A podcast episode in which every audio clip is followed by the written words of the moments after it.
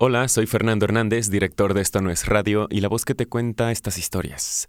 Y antes de empezar, tengo un anuncio súper breve si eres fan del futurismo y la ciencia ficción. Te invito a que escuches 2050, el fin que no fue. Un podcast que narra desde el año 2050 todo lo que hicimos bien en 2020 para evitar una catástrofe climática. Conducen Violeta Meléndez, periodista y divulgadora científica, y Pablo Montaño, politólogo y activista. Encuentra 2050, el fin que no fue, en todas las plataformas digitales. Y recuerda seguirnos en arroba esto no es radio en Twitter e Instagram para más información sobre los otros podcasts que tenemos para ti. Ahora sí, escuchemos La Guerra de los Mundos. 7. El hombre de Putney Hill. Aquella noche la pasé en la hostería que se halla en lo alto de Putney Hill y por primera vez desde mi huida a Leatherhead dormí en una cama. No relataré el trabajo inútil que me costó forzar la entrada en la hostería, después descubrí que la puerta principal estaba sin llave, ni cómo registré todas las habitaciones en busca de alimento hasta que, ya a punto de renunciar, encontré, al fin, un pan roído por las ratas y dos latas de piñas en conserva. La casa ya había sido saqueada, Después descubrí en el bar algunos bizcochos y sándwiches que habían pasado por alto los que estuvieron allí antes que yo. Los sándwiches no pude comerlos, pero los bizcochos estaban buenos e hice una abundante provisión de ellos. No encendí lámparas por temor de que algún marciano se aproximara a aquella parte de Londres durante la noche. Antes de acostarme sufrí un intervalo de inquietud y anduve de ventana en ventana espiando hacia el exterior por si veía a los monstruos. Dormí poco, Mientras me hallaba en la cama pude pensar cómo no lo hiciera desde mi última riña con el cura. Desde entonces hasta ese momento mi condición mental había sido una rápida sucesión de vagos estados emocionales o una especie de estúpida negación de la inteligencia. Pero aquella noche, fortificado ya por los alimentos ingeridos, pude reflexionar con claridad. Tres detalles se esforzaban por lograr el predominio absoluto en mi cerebro. La muerte del cura, el paradero de los marcianos y el posible destino ocurrido por mi esposa. Lo primero no me causaba horror ni remordimiento, lo consideraba simplemente como algo terminado y como un recuerdo desagradable, pero nada más. Me veía entonces como me veo ahora, llevado paso a paso hacia aquel acto de violencia, víctima de una sucesión de accidentes que me condujo a la tragedia final. No sentía remordimientos, sin embargo, me molestaba el recuerdo. En el silencio de la noche, presa de esa sensación de la proximidad de Dios que solemos experimentar mientras reinan el silencio y la oscuridad, me formé el único juicio por aquel momento de ira y temor. Revisé mentalmente cada aspecto de nuestras relaciones desde el momento en que le hallé junto a mí, sin prestar atención a mi sed y señalando hacia el humo las llamas que se alzaban de las ruinas de Weybridge. En ningún momento nos comprendimos. De haber previsto lo que iba a ocurrir, le hubiera dejado en Halliford. Mas no preví nada, y el crimen es prever y obrar. Dejo constancia de esto tal como fue. No hubo testigos. Bien podría haber ocultado estas cosas. Pero lo incluyo en mi relato, como he incluido todo, y que el lector se forme el juicio que le dicte su criterio. Y cuando hube dejado de lado el recuerdo de su cuerpo inerte, Hice frente al problema de los marcianos y al posible destino de mi esposa. Con respecto a lo primero no tenía informe alguno. Podía imaginar mil cosas, lo mismo que con lo segundo. Y de pronto, la noche me pareció terrible. Me senté en el lecho, con la vista clavada en la oscuridad. Pedí al cielo que el rayo calórico la hubiera matado súbitamente y sin causarle sufrimientos. Desde la noche de mi regreso de Leatherhead no había orado. Había murmurado plegarias falsas, había orado como los paganos profieren encantamientos en casos de apuro, pero ahora oré en realidad, con cordura y fe, cara a cara con las tinieblas de Dios. Extraña noche, y más extraña aún en esto. Tan pronto como llegó el alba, yo, que había hablado con Dios, salí de la casa furtivamente, como la rata abandona su cueva. Era entonces un animal inferior, tan perseguido como el roedor al que he mencionado. Es seguro que si esta guerra no nos enseñó otra cosa, nos hizo, por lo menos, ser comprensivos con las bestias a las que dominamos. Era un día magnífico, y el cielo se teñía de rosa en el oriente. En el camino que se extiende desde Putney Hill hasta Wimbledon había una serie de dolorosos vestigios del aterrorizado torrente, que debe haber llegado a Londres el domingo por la noche, después que se iniciaron las hostilidades. Vi un carro de dos ruedas con una inscripción que decía Thomas Love, verdulero, New Malden. Tenía una rueda destrozada y junto al mismo había un sombrero de paja incrustado en el barro, ahora seco. En la parte superior de West Hill descubrí muchos vidrios manchados de sangre, cerca de un abrevadero derribado. Mis movimientos eran lánguidos, mis planes muy vagos. Tenía la idea de ir hasta Leatherhead, aunque no ignoraba que eran muy escasas las posibilidades de que hallara allí a mi esposa. A menos que la muerte les hubiera sorprendido súbitamente. Era lógico suponer que mis primos habían huido pero me pareció que podía enterarme allí de la dirección en que habían marchado los habitantes de Surrey. Deseaba encontrar a mi esposa, pero no sabía cómo hacerlo. En esos momentos caí en la cuenta de mi terrible soledad. Desde la esquina avancé por entre los setos y árboles hacia los límites del amplio campo comunal de Wimbledon. Aquella extensión oscura estaba salpicada en parte por flores de retama y argomas amarillas. No vi la hierba roja. Y cuando andaba de un lado a otro, sin decidirme a salir a campo abierto, se levantó el sol, inundándolo todo con su luz y vitalidad. Descubrí entonces un grupo de ranas muy ocupadas en alimentarse en un charquito entre los árboles. Me detuve para mirarlas y ellas me dieron una lección en su firme voluntad de continuar viviendo. Poco después me volví con la extraña impresión de que alguien me observaba y descubrí algo acurrucado entre un matorral cercano. Me quedé mirándolo Después di un paso en esa dirección, y del matorral se levantó un hombre, armado, con un machete. Me acerqué con lentitud, mientras él me observaba en silencio y sin moverse. Al avanzar me di cuenta de que vestía ropas tan sucias como las mías. En verdad daba la impresión de haberse arrastrado por las zanjas del camino. Sus negros cabellos le caían sobre los ojos, y sus facciones se mostraban oscuras, sucias y enflaquecidas, razón por la cual no le reconocí al principio. Tenía un tajo enrojecido en la parte inferior de la cara. ¡Deténgase! me gritó cuando me hallaba a diez metros de él. Me detuve de inmediato. ¿De dónde viene? me preguntó con voz ronca. Me quedé pensando mientras lo examinaba con atención. Vengo de Mortlake, dije al fin. Estuve sepultado cerca del pozo que hicieron los marcianos alrededor de su cilindro. Logré salir y he escapado.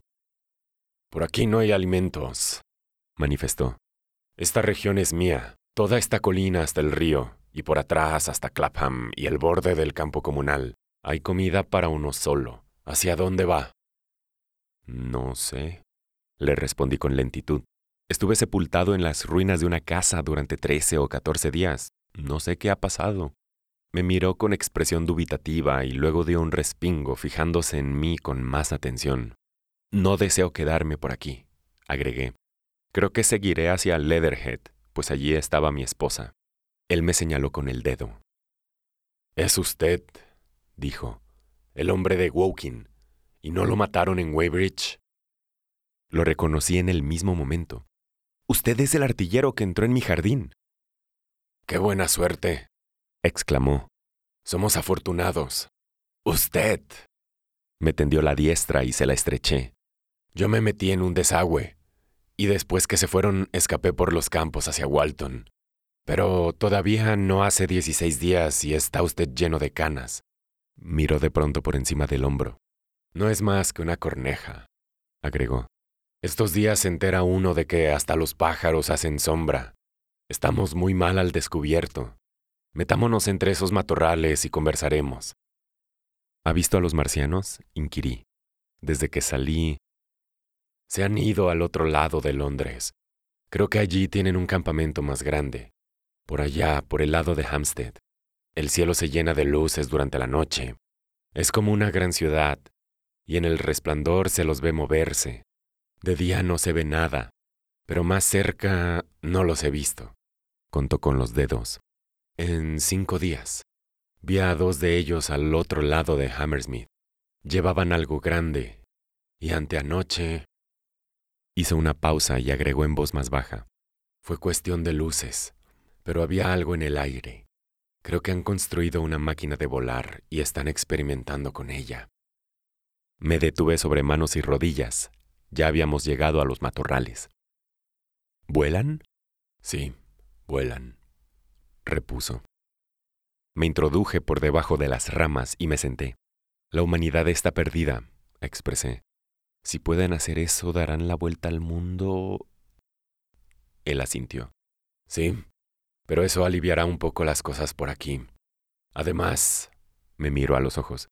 ¿No está usted convencido de que la humanidad está liquidada? Yo, sí, estamos vencidos. Me quedé mirándole. Por extraño que parezca, no había llegado yo a esta conclusión. El hecho me resultó perfectamente obvio al oírselo afirmar.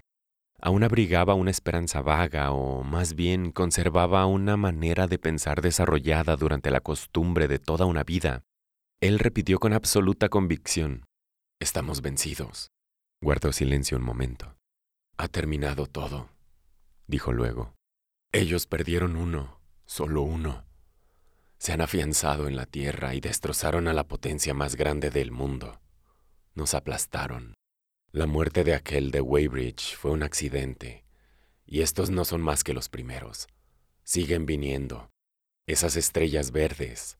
No he visto ninguna en los últimos cinco o seis días, pero estoy seguro de que caen todas las noches en alguna parte. No se puede hacer nada. Estamos aplastados, vencidos. No le respondí. Me quedé con la vista clavada en el vacío, esforzándome en vano por pensar algo que desvirtuara sus afirmaciones. Esto no es una guerra, continuó el artillero.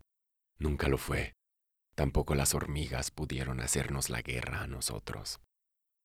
Súbitamente recordé aquella noche del observatorio. Después del tercer disparo no hubo más, por lo menos hasta que llegó el primer cilindro. ¿Cómo lo sabe usted? me preguntó. Se lo expliqué. Se habrá descompuesto el cañón, dijo entonces. Pero ¿qué importa eso? Ya lo arreglarán. Y aunque haya una demora, el final será el mismo, hombres contra hormigas. Las hormigas construyen sus ciudades, viven en ellas y tienen sus guerras y sus revoluciones, hasta que los hombres quieren quitarlas de en medio y entonces desaparecen. Eso es lo que somos, hormigas. Solo que ¿Sí? Le urgí. Somos hormigas comestibles. Nos quedamos mirándonos. ¿Y qué harán con nosotros? dije al fin. En eso he estado pensando. Después de Weybridge me fui al sur, pensando siempre. Vi lo que pasaba. La mayor parte de la gente gritaba y se excitaba, pero yo no soy de los que gritan. He visto la muerte de cerca una o dos veces. No soy un soldado ornamental y la muerte no me asusta. Pues bien, el que se salva es el que piensa. Vi que todos se iban al sur y me dije, por aquel lado no durarán los alimentos. Y me volví. Fui en busca de los marcianos, como el gorrión busca a los hombres. Con un amplio ademán indicó los alrededores. Por todas partes se mueren de hambre a montones y se pisotean unos a otros. Vio mi expresión y se interrumpió un instante. Sin duda alguna, los que tenían dinero escaparon a Francia. Continuó al poco. Aquí hay comida, latas de conservas en las tiendas de comestibles, vinos, licores, aguas minerales y los caños principales de desagüe y las cloacas están vacíos. Ahora bien, le estaba diciendo lo que pensaba yo. Aquí hay seres inteligentes, me dije, y parece que nos quieren como alimento. Primero destruirán nuestros barcos, nuestras máquinas, armas, ciudades, y terminarán con el orden y la organización. Todo eso desaparecerá. Si fuéramos del tamaño de las hormigas, podríamos salvarnos, pero no lo somos. Esa es la primera seguridad que tenemos, ¿eh? Asentí. Así es. Ya lo he pensado. Pues bien, vamos ahora. Por el momento nos capturan cuando quieren. Un marciano no tiene más que caminar unas millas para encontrar una multitud en fuga. Y un día había uno en Wandsworth que hacía pedazos las casas y rebuscaba entre las ruinas. Pero no seguirán haciendo eso. Tan pronto como hayan terminado con nuestras armas y barcos, destruido nuestros ferrocarriles y, finalizado las cosas que están haciendo aquí, comenzarán a cazarnos de manera sistemática, eligiendo a los mejores y guardándonos en jaulas. Eso es lo que harán después de un tiempo. Dios, todavía no han empezado con nosotros. ¿No se da cuenta? ¿No han empezado? exclamé. No. Lo que ha pasado hasta ahora se debe a que no hemos tenido la prudencia de quedarnos quietos y los hemos molestado con nuestros cañones y tonterías. Además, perdimos la cabeza y huimos en grandes multitudes hacia donde no había más seguridad que en los sitios en que estábamos. Todavía no quieren molestarnos. Están fabricando sus cosas, todas las que no pudieron traer consigo, y preparando lo necesario para el resto de su raza. Posiblemente se deba a eso que hayan dejado de caer otros cilindros, pues, sin duda, temen aplastar a los que ya están aquí. Y en lugar de correr a ciegas o de juntar dinamita con la esperanza de hacerlos volar, tenemos que prepararnos para un nuevo estado de cosas. Así es como lo pienso yo. No está eso de acuerdo con lo que el hombre desea para su especie, pero es lo que nos aconsejan las circunstancias. Sobre ese principio me basé para obrar. Las ciudades, las naciones, la civilización, el progreso, todo eso ha terminado. Finalizó la partida. Estamos vencidos. Pero si es así, ¿para qué hemos de seguir viviendo? El artillero me miró con fijeza durante un momento. No habrá más conciertos hasta dentro de un millón o más de años. No habrá una academia real de artes ni restaurantes de lujo. Si son diversiones lo que le interesan, puede olvidarse de ellas. Si tiene modales delicados o le desagrada comer las arvejas con el cuchillo o pronunciar malas palabras, le conviene dejar de lado esos reparos. Ya no servirán de nada. ¿Quiere decir?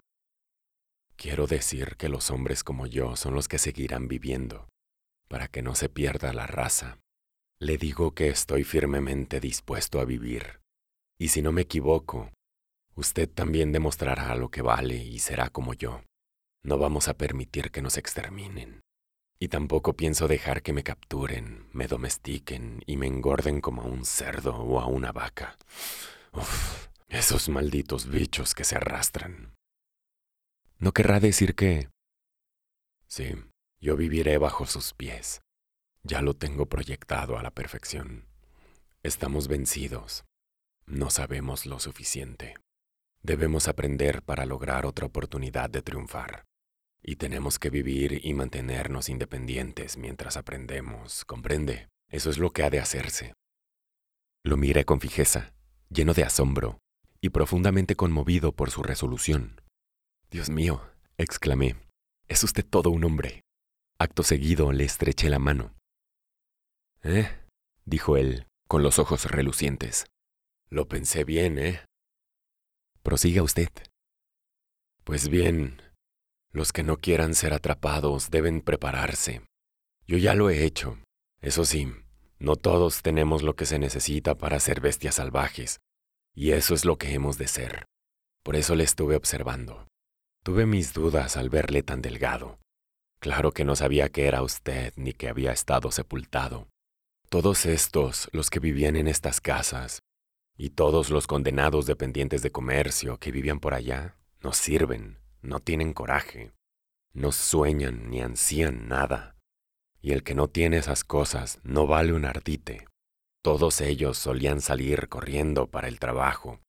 He visto centenares de ellos, con el desayuno en la mano, correr para tomar su tren por temor de llegar tarde al trabajo y perder el empleo. Se dedicaban a negocios que nunca quisieron entender. Volvían corriendo a sus casas por temor de no llegar a tiempo para la cena. Se quedaban en sus hogares después de comer por temor a la oscuridad de las calles. Y dormían con sus esposas no porque las quisieran, sino porque ellas tenían un poco de dinero que les brindaba algo de seguridad en sus miserables vidas vidas aseguradas por temor a la muerte y a los accidentes. Y los domingos, el miedo al más allá, como si el infierno quisiera conejos.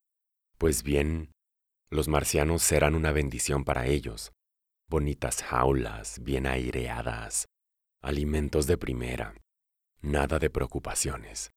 Después de una semana de andar corriendo por los campos sin nada que comer, irán por su propia voluntad para que los capturen. Al cabo de un tiempo estarán contentos y se preguntarán qué hacía la gente antes que los marcianos se hicieran cargo de las cosas. Y los borrachos y los holgazanes, ya me los imagino, todos se volverán religiosos. Hay centenares de cosas que he visto y que solo en estos últimos días comencé a ver con claridad. Muchos aceptarán las cosas como se presenten, y otros se afligirán porque algo anda mal, y pensarán que es necesario hacer algo. Ahora bien, cuando las cosas se ponen de tal manera que muchas personas opinan que deberían hacer algo, los débiles de carácter y los que se debilitan con mucho pensar siempre inventan una especie de religión de brazos cruzados, muy pía y superior, y se someten a la persecución y a la voluntad del Señor. Posiblemente lo haya visto usted. En esas jaulas resonarán los himnos y los salmos, y los menos simples contribuirán con un poco de... ¿cómo se llama? erotismo. Hizo una pausa. Es muy posible que los marcianos tengan preferidos entre ellos, que les enseñen a hacer pruebas. ¿Quién sabe? Puede que se pongan sentimentales con algún muchachito que se crió entre ellos y deba ser sacrificado. Y es posible que enseñen a algunos a perseguirnos. No, exclamé. Eso es imposible. Ningún ser humano. ¿De qué sirven esas mentiras? Me interrumpió el artillero. Muchos hombres lo harían con gusto. ¿De qué vale fingir que no es así? Y yo sucumbí a su convicción. Si vienen a buscarme, Dios, si vienen a buscarme. Cayó para meditar con el ceño fruncido. Me puse a pensar en lo que había dicho. No encontré argumentos para oponer a sus afirmaciones. En los días anteriores a la invasión, nadie habría puesto en duda mi superioridad intelectual en comparación con la suya. Yo, un conocido escritor de temas filosóficos, y él, un soldado común. Y, sin embargo, él ya había delineado una situación que yo no alcanzaba a comprender del todo. ¿Qué hace usted? Pregunté al poco. ¿Qué planes tiene? Vaciló un momento antes de contestarme. Verá usted, dijo al fin. ¿Qué tenemos que hacer? Tenemos que inventar una clase de vida en la que los hombres puedan medrar y multiplicarse, y estén seguros de poder criar a sus hijos. Espere un momento, y le aclararé lo que pienso que puede hacerse. Los mansos desaparecerán como las bestias mansas. En pocas generaciones serán gordos, estarán bien cuidados, y servirán de alimento a los marcianos. El riesgo está en que los que sigamos sueltos nos volvamos salvajes y degeneremos para convertirnos en una especie de raza feroz. Verá usted, Pienso vivir bajo tierra. He elegido las cloacas y los desagües. Claro que los que no los conocen creen que son algo terrible, pero debajo de Londres hay miles y miles de conductos, y en unos cuantos días de lluvia, estando la ciudad desocupada, quedarán perfectamente limpios. Los caños principales son lo bastante grandes y aireados para vivir. Además, están los sótanos, las bóvedas de los bancos y de las tiendas, y desde ellos se pueden abrir pasajes hasta los caños, y los túneles del ferrocarril, y los del tren subterráneo, ¿eh? ¿Comprende? Formaremos una banda de hombres fuertes e inteligentes. No aceptaremos a cualquiera que quiera unírsenos. A los débiles los rechazaremos. ¿Cómo pensaba hacer conmigo? Bueno, por lo menos parlamenté con usted, ¿no? No discutiremos el punto. Prosiga. Los que estén con nosotros deberán obedecer órdenes. También tendremos mujeres sanas y fuertes, madres y maestras. Nada de damas delicadas y estúpidas. No queremos débiles y tontos. La vida vuelve a ser vida verdadera. Y los inútiles y torpes deben desaparecer. Deberían estar dispuestos a morir. Al fin y al cabo, Sería desleal que siguieran viviendo para contaminar la raza. Por otra parte, no podrían ser felices. Nos reuniremos en todos esos lugares. Nuestro distrito será Londres. Y hasta podremos mantener una guardia y andar al descubierto cuando se alejen los marcianos. Es posible que hasta podamos jugar al cricket. Así salvaremos la raza. ¿Eh? No es posible. Pero eso de salvar la raza no es nada. Como le dije, así seremos ratas solamente. Lo importante es que salvemos nuestros conocimientos y los aumentemos. En eso intervendrán los hombres como usted. Hay libros, modelos. Debemos hacer depósitos bien profundos y obtener todos los libros que podamos. Nada de novelas y estúpidas poesías, sino libros de ideas y de ciencia. Iremos al Museo Británico a recoger esos volúmenes. En especial tendremos que conservar nuestra ciencia y aprender más. Debemos observar a los marcianos. Algunos de nosotros iremos como espías. Cuando esté todo en marcha, es posible que vaya yo mismo y me deje capturar. Y lo importante es que dejaremos en paz a los marcianos. Ni siquiera robaremos. Si vemos que los molestamos en algo, nos iremos. Hay que demostrarles que no pensamos hacerles daño. Sí, ya lo sé, pero son inteligentes y nos casarán si tienen todo lo que quieren y nos consideran alimañas inofensivas. El artillero hizo una pausa y puso una mano sobre mi brazo. Al fin y al cabo, Quizá no sea tanto lo que tengamos que aprender antes de... Imagínese esto. Cuatro o cinco de sus máquinas de guerra se apartan de pronto.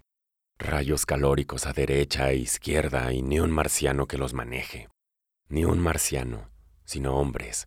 Hombres que han aprendido a hacerlo. Quizá sea en mi tiempo. Qué agradable sería tener una de esas máquinas y su rayo calórico. Qué magnífico controlar eso. ¿Qué importaría que nos hicieran pedazos? Al fin, si se pudiera liquidar a unos cuantos así, entonces sí que abrirían los ojos esos marcianos. ¿No se lo imagina usted? ¿No los ve ya arrastrándose trabajosamente hacia sus otros aparatos? En todos ellos encontrarían algo descompuesto. Y mientras estuvieran arreglando los desperfectos, ¡paf! Llega el rayo calórico y el hombre vuelve a recobrar lo suyo. Durante un rato dominó por completo mi mente la audacia imaginativa del individuo y el tono de coraje y seguridad con que hablaba. Creí sin ninguna vacilación en su profecía del destino humano y en la posibilidad de llevar a cabo su asombroso plan. Y el lector que me considere susceptible y tonto debe contrastar su posición, pensar en el tema poniéndose en mi lugar e imaginarse a sí mismo, como me hallaba yo en aquellos momentos, acurrucado entre los matorrales y lleno de aprensión. De esta manera hablamos durante parte de la mañana. Y algo más tarde, una vez que hubimos comprobado que no había marcianos en los alrededores, corrimos precipitadamente hacia la casa de Putney Hill, donde mi nuevo compañero había instalado su cubil. Era el sótano del carbón, y cuando vi el trabajo que llevara a cabo en una semana, un túnel de solo 10 metros de largo con el que pensaba llegar hasta la cloaca principal de Putney Hill, Tuve mi primera sospecha sobre el abismo que había entre sus sueños y su capacidad para llevarlos a cabo. Un pozo así podía yo haberlo cavado en un día, pero creí en él lo suficiente como para ayudarle a trabajar aquella mañana hasta pasado el mediodía. Teníamos una carretilla y arrojábamos a la cocina la tierra extraída. Nos refrescamos con una lata de sopa de tortuga y vino de la despensa vecina. En esta labor encontré el curioso alivio de la impresión que me embargaba al encontrarme en un mundo tan extraño. Mientras trabajábamos, reflexioné largamente sobre sus proyectos y, al fin, comenzaron a presentarse objeciones y dudas. Pero seguí cavando allí toda la mañana, pues me alegraba tener de nuevo algo definido que hacer. Al cabo de una hora comencé a pensar en la distancia que debíamos cavar antes de llegar a la cloaca y en la posibilidad que teníamos de no dar con ella. Mi objeción primera fue que tuviéramos que cavar un túnel tan largo cuando era posible entrar en la cloaca de inmediato por una de las tomas de la calle y excavar desde ella hacia la casa. También me pareció que mi amigo había elegido mal la casa y que requería un túnel demasiado largo. Y cuando empezaba a hacerme cargo de estos detalles, el artillero dejó la pala y me miró. Estamos trabajando bien, dijo. Dejémoslo por un rato. Creo que ya es hora de ir a explorar los alrededores desde el techo. Yo era partidario de continuar, y tras ligera vacilación, él tomó de nuevo la pala. De pronto se me ocurrió una idea e interrumpí mi labor. Él me imitó de inmediato. ¿Por qué andaba caminando por el campo comunal en vez de estar aquí? Le pregunté. Estaba tomando aire, repuso. Ya volvía. Es menos peligroso de noche. Pero, ¿y el trabajo? Uno no puede trabajar siempre, dijo. De inmediato lo vi tal cual era. Él titubeó un instante, con la pala en la mano. Ahora deberíamos hacer un reconocimiento desde arriba, pues si se acerca alguno de ellos podría oír el ruido y tomarnos de sorpresa, manifestó. Ya no me sentí dispuesto a objetar. Juntos fuimos al techo y nos paramos sobre una escalera para espiar desde la puerta de la azotea. No se veía marciano alguno y nos aventuramos a salir. Desde el parapeto no podíamos ver casi nada de Potney debido a los matorrales, pero dominábamos el río, que era una masa de hierba roja, y las partes más bajas de Lambert completamente inundadas. La enredadera marciana subía por los árboles cercanos al viejo palacio, y las ramas muertas sobresalían por entre los rojos racimos. Resultaba extraño ver cuán por entero dependían del agua aquellas plantas para propagarse. A nuestro alrededor, ninguna de las dos había logrado medrar. Miramos hacia el norte, y al otro lado de Kensington vimos que se elevaban grandes nubes de humo denso. El artillero comenzó a hablarme de la clase de gente que aún quedaba en Londres. Una noche de la semana pasada, algunos locos pusieron en funcionamiento las centrales eléctricas. Toda la calle Regent y el Circus se iluminaron de repente, y allí se juntaron mujeres pintadas y hombres borrachos, que estuvieron bailando y gritando hasta el amanecer. Me lo contó un hombre que estuvo allí y parece que al llegar el día, vieron una máquina guerrera parada cerca de Langham, mirándolos. Dios sabe cuánto tiempo había estado allí. Bajó por el camino hacia ellos y se apoderó de cerca de cien, que estaban demasiado borrachos y asustados para huir. Grotesco vislumbre de una época que ninguna historia llegará a describir completamente. Después de esto, y en respuesta a mis preguntas, volvió a mencionar sus grandiosos planes. Enseguida se entusiasmó y habló con tanta elocuencia de la posibilidad de capturar una máquina guerrera que casi estuve a punto de volverle a creer. Pero ahora que ya comenzaba a entender su carácter, comprendí por qué insistía en que no se hiciera nada precipitadamente, y noté que ahora no era cuestión de que fuera él en persona quien capturase o hiciera frente a la máquina. Al cabo de un rato bajamos al sótano. Ninguno de los dos estaba dispuesto a continuar el trabajo, y cuando él sugirió que comiéramos, acepté de buen grado. Mi compañero se tornó de pronto muy generoso, y cuando hubimos comido, se fue, y volvió poco después trayendo unos cigarros excelentes. Los encendimos y su optimismo llegó al punto culminante. Se sentía inclinado a considerar mi llegada como algo extraordinario. Hay champaña en el sótano, dijo. Podremos cavar mejor si seguimos tomando este vino, repuse. No. Hoy soy yo el anfitrión. Tomaremos champaña. Dios santo. Bastante grande es la tarea que nos espera. Descansemos y cobremos fuerzas mientras podamos. Mira las ampollas que tengo en las manos. Y continuando la idea de tomarnos un día de descanso, jugamos a las cartas después de la comida. Me enseñó a jugar Eucre. Y después de dividir a Londres entre ambos, quedándome yo con la parte del norte y él con la del sur, nos disputamos las distintas parroquias. Por grotesco y alocado que parezca esto al sobrio lector, es la pura verdad. Y lo más extraordinario es que el juego me resultó en extremo interesante. Cuán extraña es la mente del hombre. Estando nuestra especie al borde de la muerte o de la peor de las degradaciones, sin perspectiva clara ante nosotros, salvo la de una muerte espantosa, pudimos estar allí sentados, siguiendo los caprichos de los cartones pintados y jugando con gran entusiasmo. Después me enseñó a jugar al póker y le gané luego tres partidas de ajedrez. Al llegar la noche estábamos tan interesados que decidimos correr el riesgo de encender una lámpara. Cenamos al cabo de una serie interminable de partidas y el artillero terminó con el champán. Continuamos fumando los cigarros. Él no era ya el enérgico regenerador de su especie que encontraba yo en la mañana. Seguía mostrándose optimista, mas era el suyo un optimismo más reflexivo y menos dinámico. Recuerdo que terminó con un brindis a mi salud, expresado en un discurso de poca variedad y muchos balbuceos. Tomé entonces un cigarro y subí para ver las luces de que me había hablado. las que según él brillaban con matices verdosos a lo largo de las colinas Highgate. Al principio miré hacia el Valle de Londres con cierta sorpresa. Las colinas del norte estaban envueltas en la mayor oscuridad. Los fuegos próximos a Kensington relucían con reflejos rojizos. Los fuegos próximos a Kensington relucían con reflejos rojizos. Y de cuando en cuando se elevaba una llamarada de color naranja, que terminaba por perderse en el azul oscuro del cielo. Todo el resto de Londres estaba en tinieblas. Luego, algo más cerca, percibí una luz extraña, un resplandor fosforescente de color violeta pálido, que titilaba ante los impulsos de la brisa. Por un momento no pude identificarlo y después comprendí que debía ser la hierba roja la que lo causaba. Al darme cuenta de esto, se despertó en mí, de nuevo, el sentido de la proporción. Miré entonces hacia Marte, que brillaba en occidente, y me volví luego para contemplar largamente las tinieblas donde se hallaban Hampstead y Highgate. Mucho tiempo estuve sobre la azotea, pensando en los grotescos cambios que viera en ese día. Recordé mis estados mentales, desde la plegaria de la medianoche hasta las estúpidas partidas de naipes. Experimenté entonces una repugnancia súbita y recuerdo que arrojé el cigarro con cierto simbolismo derrochador. Comprendí enseguida la exageración de mi locura. Era un traidor para mi esposa y para mi raza. Me sentí lleno de remordimientos.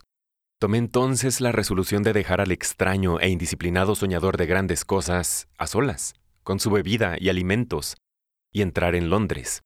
Me pareció que allí tendría más posibilidades de enterarme de lo que hacían los marcianos y mis semejantes. Todavía me hallaba en la azotea, cuando se elevó la luna en el cielo.